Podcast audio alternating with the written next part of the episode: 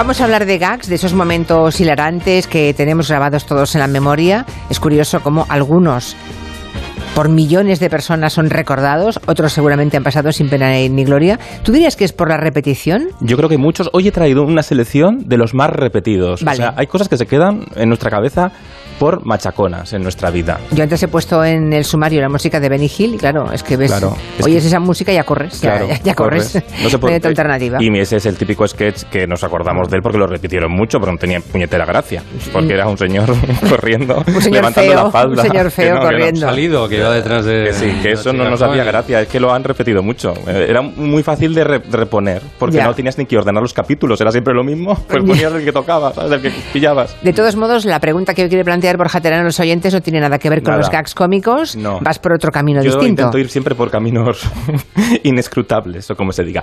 Bueno, hoy la pregunta de nuestra encuesta científica va de detectives. Vamos a jugar a los detectives. De la tele, claro. Sí, de la tele. ¿Quién es el mejor investigador de la tele? Y traigo tres opciones. Tú propones tres. Podría haber muchas más, muchos. pero tienen que eh, ceñirse ustedes a las propuestas de Borja. A los que a mí me gustan, claro. Exactamente, Para eso he o sea- venido. O sea, es que de verdad. ¿Libertad para qué, no? Que decía Porque que vale, esto- vale. Yo muy no bien. tengo dinero para comprar Twitter, pero oye. Eh, número uno, Colombo. Hombre, documentos míralo. tuvieron que ser extraídos y quemados antes de la explosión. De otro modo, encima de ellos no habría habido polvo. Excelente observación. ¿Algo más, teniente? Era el famosísimo Teniente Colombo. Que lo imitas muy bien, Julia. Sí. Y que te gusta mucho la sintonía. La sintonía me encanta. A Colombo me ponía muy nerviosa. Sí. Pero a mí esta canción me gusta. A mí me encanta, mira qué bonita. Muy chula. Segundo, Preciosa. segundo detective o detectiva. Jessica Fletcher. Ganadora.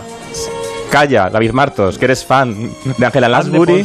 Sí. Pero eh, vamos a hablar de si ha escrito un crimen. Eh, soy Jessica Fletcher. Nuestro polizón se escondió en el interior del maletero cuando el avión despegó.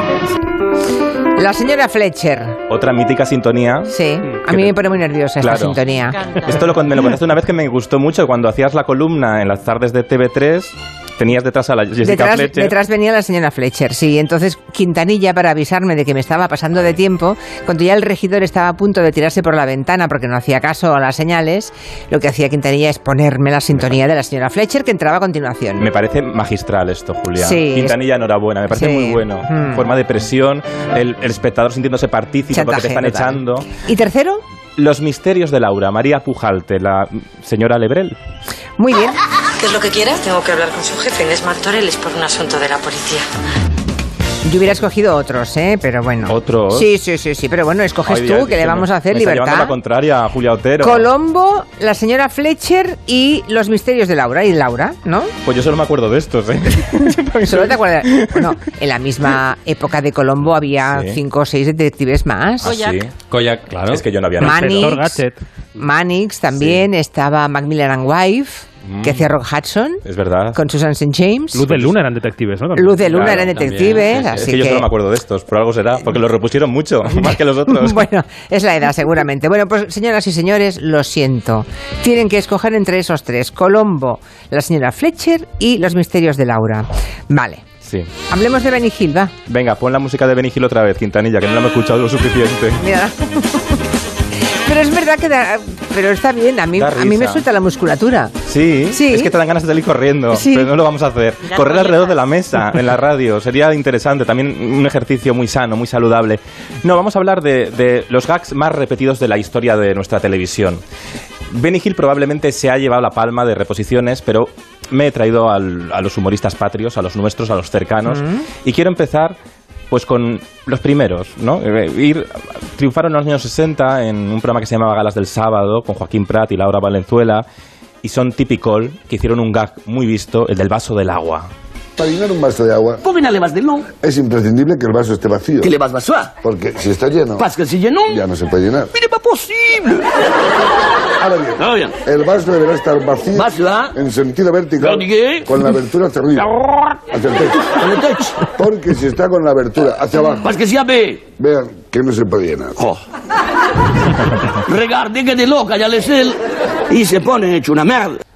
Con idiomas, un sketch con idiomas, Julia. Era la gracia que tenía, sobre todo Tip. Sí, Tip era un tipo graciosísimo. Y lo recuerdo tanto en protagonistas con Luis del Olmo. Sí. Era un- eh, es que era un señor que abría la boca y te tenías que reír. No podías evitarlo, ¿no? Y yo Muy le vi rápido. una vez salir Mm. del estudio y hacer que la gente se riera sin estar él. O sea, es que lo ¿Y cómo nunca he es visto. Porque se levantó y se fue en un momento que no venía a cuento para nada, a mitad de una anécdota, y la gente se quedó carcajeándose Mm. por lo absolutamente insólito que era lo que estaba haciendo. No era surrealista. Sí, La te- idea que, pla- que planteas de alguna forma es que el sentido del humor ha ido cambiando, pero en cambio los buenos gags, Borja, date cuenta que siguen haciéndonos sonreír. Siguen haciéndonos este del vaso es que es tan simple. Dos señores con un vaso de agua vacío, una jarra llenándolo y traduciendo mm, al momento al francés. momento con esa- Supuestamente al francés, ¿no? Sí. Presuntamente. Y esa es la gracia también. Esa es la gracia. Es- es- porque al final, típico, lo que hicieron muy bien, y por eso yo creo que triunfaron tanto en los 60 y en los 70, es porque retrataron muy bien ese país mm, de las, de las profesiones pícaras, es decir, el médico que lo hacía mal, el médico vago, el limpiabotas, eso lo hacían mucho en este tipo de programas y también jugaban en este sketch pues con el idioma de que lo hablábamos mal, ¿no? Era un reflejo de cómo somos. Lo que pasa que luego llegaron los 80 y los 80 ellos estaban venían de ese humor que observaban muy bien la vida desde los bares, ¿no? de, la, de la España del, del bar de los 70 y luego llegaron otro cambió la picaresca. Llegaron martes y 13 con un humor más descarado, más versátil, se movía más, ¿no? Eh, y también se atrevía a parodiar. Y entonces Fueron los primeros martes y 13 que se atrevieron a hacer parodias. en bueno, la tele. había más parodias, pero las parodias ya más mm, arriesgadas, osadas, que incluso, bueno, osar en ese momento en imitar pues a Encarna Sánchez con ese sketch que se nos ha quedado para siempre en la memoria colectiva. O- oye, Encarna de Noche. Sí. Te escuchamos el programa todas las mañanas. ¿Qué pasa? ¿Qué pasa? ¿Qué sucede? Que la gente está ahora en Cincinnati. Sí, sí, Nati también te escucha.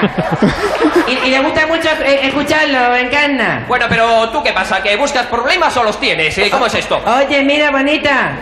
Oye. Sí, oigo perfectamente. Mira, que te llamo porque resulta que estaba yo friendo una empanadilla, ¿sabes? Porque es que tengo dos chicos haciendo la mili aquí en Móstoles. Y digo, voy a llamar a Encarna ahora, no sé qué luego... Podemos esperar 10 minutos. Bueno, es que el sketch dura como cinco minutos largos, o sea, cinco minutos largos. Y no hay más historia que la de la confusión de una señora que no atiende a razones, que acaba mezclando todos los planos semánticos de lo que quiere decir Sí. ante una encarna estupefacta que, bueno, que acaba... mm, Engolando España. ¿no? Exacto. Esto como hacía ella también Sí. Está muy bien. ¿no? Buenas noches España, arriba la música, tal, no sé qué. Y, y también con el juego del retorno telefónico, esto que pasaba mucho en la radio. No, señores, baje la, la- la- baje la radio, que no la bajo. Que tal. se acopla. Que se acopla. tal. Pues Encarna Sánchez se rió, oye, de esto. ¿De esto, sí? Se, se rió, mira, que he traído el fragmento. Encarna de noche, ¿quién habla? Encarna, buenas noches, bonita. Hola, muy buenas noches. Oye, qué alegría me da de sentirte. Muchísimas gracias. ¿Con quién hablo? Pues mira, aquí te llamo, soy una admiradora tuya de Argete. Ajá, muchas gracias. Y me da mucha alegría porque llevaba ya 505 horas intentándolo, ¿sabes? Muchísimas gracias. Y por fin ya, pues mira, he podido confuncincar. Pero este era Millán. Este era Millán. Ah, era Millán Bueno, mi- mi- entrando, Josema y mi- imitándose a sí sí, sí, mismo sí. en el gag Sí, sí. anterior, hablando re- en realidad Josema, con ella. Sí, vale, Josema, que Josema. hacía el- la réplica. Vale. ¿Has visto, oye, que se ríe, que se ríe Encarna Sánchez de Sí, ella? está bien, A claro. su manera. Claro. Porque es que luego ya tuvo que hacer su discurso de ella que es humilde, me río de Es- mí misma. La primera vez que una persona asume su propia caricatura sin ningún sentido del ridículo. Y esto es bueno. Dicen que los pueblos, como las gentes, aprenden a ser grandes cuando se ríen de sí mismos. Y esta noche yo he querido dar un ejemplo y acabar con ese mentir de que a mí podía molestarme. Lo único que han hecho Martes y Trece con esta creación irrepetible en la historia del humor es engrandecer un humilde trabajo que yo hago a cualquier hora del día. Lo único que han hecho, señoras y señores, es que yo me sienta orgullosa de que personas de tanto talento se hayan fijado en mi humilde trabajo, no para ridiculizarme, sino en el fondo, y yo lo sé, para rendirme un pequeño homenaje.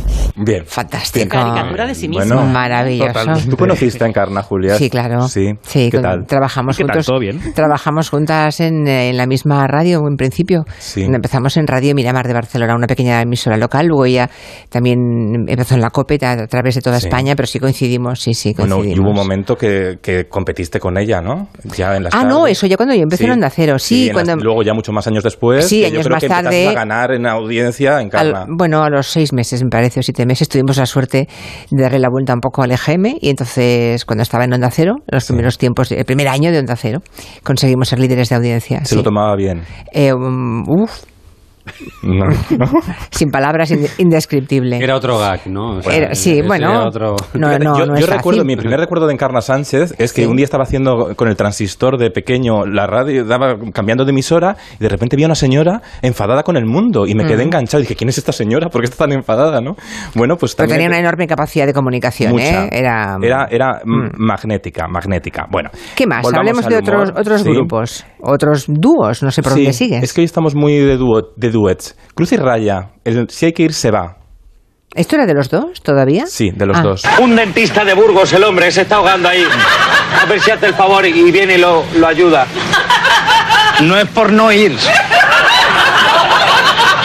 No es por no ir. Es que si te digo sí a ti, le tengo que decir sí a todo el que venga. Es decir, Y uno ahogándose. También es muy España, ¿eh? en realidad. Es, Es terrible. En el España. fondo es un retrato de una dureza enorme. Es que ese es el humor. El humor no tiene que ser ejemplarizante, lógicamente. No tiene que mostrar también nuestras miserias, porque todos somos, tenemos claroscuros y lo tiene que retratar el humor y también lo hicieron muy bien Cruz y Raya. Y luego están los morancos. Los morancos que también hicieron esto del, del Joshua. ¿Te acuerdas tú de la OEMAITA Sí. diciendo Joshua? Que llegaron a tener un programa con una sintonía muy pegadiza y también muy machacona y muy repetida.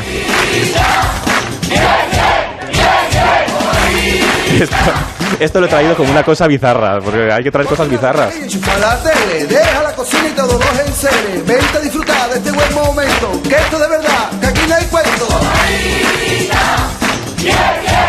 Bueno, basta Es ya. la Omaita Yeye, pero Sí, yo sí. no, he escuchado que dijeran Joshua en ningún momento. Porque aquí esto era la canción. Ah, vale, vale, pero era el grito de guerra Joshua, Joshua. es eh, desde la ventana ya cuando tienen que buscar al niño. al- Vale. al- ¿Te has dado cuenta que todo, me han salido todo hom- parejas de hombres? Sí, mal hecho, porque hay un oyente que cuando hemos dicho lo que ibas a hacer hoy, ha recordado, y me parece Bueno. magistral, el honorato de Rosa María Sardá. Claro. Pero no, a Rosa María Sardá, el honorato, como era tan creativa Rosa María, que la admiramos tanto, no, lo- no le hacía falta que lo repitieran. Eso se repitió en ahí que te quiero ver, pero luego no lo hemos seguido viendo tanto como estos sketches que se han repetido. Ah, porque tú lo años. estás poniendo solamente percha, lo, se- lo más manido. Lo más manido, pero bueno, también pensando muy mucho en, en ahora eh, que me doy cuenta que los hombres en el humor se han disfrazado mucho de mujer. Y es curioso cómo se ha apartado siempre a la mujer ¿no? en, en- en el humor, porque, porque al final hay una anécdota de Tina Fey, que es una actriz cómica, que primera guionista de Saturday Night Live, el gran programa del sábado noche de la televisión americana de comedia, que le preguntaba a Letterman, el gran presentador de, de los late shows, ¿no? le preguntaba, yo pensé, ¿por qué las- yo nunca tenía mujeres de guionistas? Yo pensé que no, no erais guionistas porque os venía mal la hora, esta cosa condescendiente, ¿no? Machista. Bueno, claro, porque es que hay que acostar a los niños, bañarles y darles la cena. Claro, esto, Sí. esto. Y Tina muy bien le dijo, no, el problema es que como solo quedáis después de trabajar en bares los hombres, pues no, no conocéis, no rompéis ese círculo. No Me suena el discurso. Esa burbuja. Y luego pasa que cuando vais a, a probar un sketch, os faltan, eh, las, las guionistas lo tenemos más difícil porque no, los, no entendéis. de Muchos lo que hablamos, no nada. de no lo que nos- nos reímos o que señalamos con el dedo del humor, ¿no? Claro, la Ya. importancia, pues al final, de, de empatizar, ¿no? Y de, y de conocernos y mezclarnos todos y tal, y esto, Mm. que a veces no ha pasado en los círculos, ¿no? Y eso ha pasado mucho en el humor, y yo creo que sigue todavía pasando, aunque se han roto muchas barreras, y por eso no he encontrado tantos eh, eh, en sketches en la memoria, porque ha sido una sociedad puramente masculina en la comedia. Aunque- Actualmente, no, yo No. estaba intentando recordar de los últimos 10 años algún sketch de humor que se haya impuesto colectivamente y no- a mí no me sale ninguno, o sea, los chicos de la mesa de redacción. ¿O surge Mota, alguno? yo- yo creo que José Algo de Mota, José ¿no? Mota, Ha- hoy no, mañana. ¿Ha fijado alguna. Sí, alguna el hoy no, de mañana. El cansino, el cansino histórico. ¿Te has dado cuenta tú también? Pero ahí quería llegar yo, ahí quería llegar yo. Es que ya no consumimos los medios de comunicación como antes, que todos veíamos lo mismo. Todos veíamos la empanadilla porque no había otra cosa que ver y Mm. ahora están todos los consumos tan segmentados que cada círculo tiene su propio lenguaje muchas veces. A veces no, no sabemos, los jóvenes de hoy probablemente no tienen las mismas, mm, eh, los mismos referentes que otros, mm, otras generaciones. Pero sí que he traído un tipo de humor que creo que lo han hecho muy bien los Javis, con Paquita Salas, ¿no? con este personaje que interpretaba, que interpretaba Yolanda Ramos, de reírse de la amiga también de la picaresca nacional. Mira, mira, vamos. Bueno, te lo voy a decir, mira, la amiga soy yo. Tengo 3.000 unidades. Yo lo vendo, yo lo vendo, sí. A ti sí. Ay, esta mujer, esta mujer, esta mujer. Pero tú eres esteticien. A ver, esteticien. Soy esteticien un poco de la vida. Ya. Noemí Argüelles, el personaje de, que hace una parodia en realidad de una cámara oculta de equipo de investigación de, de Gloria Serra, también, ¿no? Bueno, que esto se ha convertido en un meme. Ahora el humor que triunfa, pues probablemente lo compartimos mucho en meme en Twitter. Eh, bueno, eh, también, mira, este señor que ha comprado Twitter también va a poder controlar el humor que le guste y el que no. Y en Instagram todos los adolescentes dicen, uy, pilotes, me encanten, por ejemplo, ¿no? Y hay Claro. anuncios parodiando. No, pero es curioso que ahora mismo ya no vamos a tener los no todo no, el mismo humor no va a llegar a todo el mundo porque consumimos cada uno un El sector de La fragmentación, La ¿eh? fragmentación La fragmentación de, del impacto audiovisual también se va a manifestar en el futuro. Ni habrá cachitos, programas de resúmenes, tampoco Sí, entonces, bueno, yo quiero cada uno. pensar que es bueno, pero está bien que descubramos. Es que tenemos que descubrir. Cachitos está muy bien porque mm, nos descubre cosas que no conocemos y eso tendremos que hacer más, salir de nuestros círculos, ¿no? ¿Qué han dicho los oyentes mientras me preparan la encuesta? A ver qué han escogido. Era Colombo, la señora Fletcher o los misterios de Laura.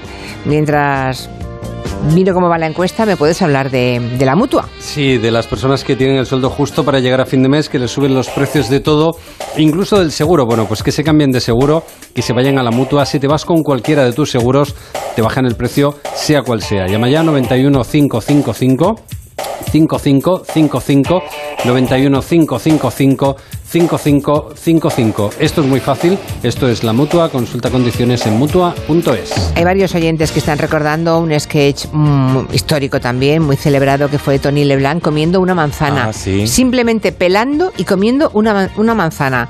Lo recuerdo como una auténtica genialidad. A ver qué más. a ver si os acordáis de esto que hizo Tony Blanc en Gala del sábado. La tele era en blanco y negro, yo era pequeñita. Ah, dijo que iba a hacer algo que no había hecho nadie, nadie, nadie en el mundo mundial. ¿Qué fue lo que hizo? Cogió una manzana, cogió un cuchillo, peló la manzana y se la comió. Tranquilamente. Y la gente se partía de risa, ¿eh? El gag de Marta y 13 que me encanta es en el que dos falleras están grabando un anuncio de paellas todas felices y contentas mientras balancean una paella y cuando el director del anuncio dice corten, sueltan la paella porque se están abrazando las manos con los asadores. Podríamos seguir, ¿eh? Bueno, hay tantos, tantos de Tony Leblanc que... Bueno, ahora lo de comer una manzana en televisión se hace mucho por las tardes en Sálvame. Sí, esto ya no sería, no sería novedad. Es rutinario. ya es- Pero convertirlo en un gag humorístico Sí. durante 10 minutos, duraba 10 minutos bien, bien, ¿eh? Y era, te cazaba por completo, um, la atención la absorbía por completo y te reías de un señor pelando una manzana y comiéndosela con sonidos guturales. con- eh, eh, eh, ¿no? Bueno, todo eso que hacemos cuando comemos, ¿no? Claro, jugar con toda la, la mim- la mímica, ahora que tenemos tanto miedo al silencio ¿no? en los medios de comunicación. De los detectives que has propuesto en los oyentes, Borja, Colombo, la señora Fletcher y los misterios de Laura, ha ganado por... mm, ah, no, no, ah, no, espera, no, no, ha ganado la señora Fletcher con un 46,7, casi la mitad de los oyentes han optado por... Se ha escrito un crimen y la señora Fletcher. Mola. Era un poco previsible hoy, 46,7. Vale. Colombo está en segunda posición con un 35,5. Aquel señor tan desaborío, a mí me ponía muy nerviosa, insisto. y los misterios y los sí, y los misterios de Laura un 17,8. Que es una serie propia que se versionó en Estados Unidos. Y oye, la, la exportamos. Es que fue muy popular Jessica Fletcher. Que, ¿Cuántos capítulos? Una barbaridad. Miles de capítulos. Hay un documental maravilloso sobre voces de doblaje y la actriz que le ponía la voz en España, que no recuerdo el nombre ahora, eh, cuenta que se subía en los taxis y solamente diciendo a la calle no sé qué, Claro. le decían, ¿es usted la señora Fletcher? Y les Sí, daba sí. un claro, claro. Es que era un tono así como alto, ¿no? Como Sí, sí, sí, entre sí. un poco resabiado. Hola, buenas tardes. Y entonces, bueno, claro. Estaba siempre diciendo, esta señora no va a adivinar voz. nada, no va, no va a averiguar Claro. nada. Y, pero y mejor, lo clavaba todo. pero mejor no cruzársela porque siempre que te la cruzas muere alguien. Entonces Sí. mejor lejos, lejos. Es verdad, eso decían de ella, claro. que se le morían todos. Bueno, ahí lo dejamos. Gracias, Borja. Hasta la semana que viene. Beso. Adiós.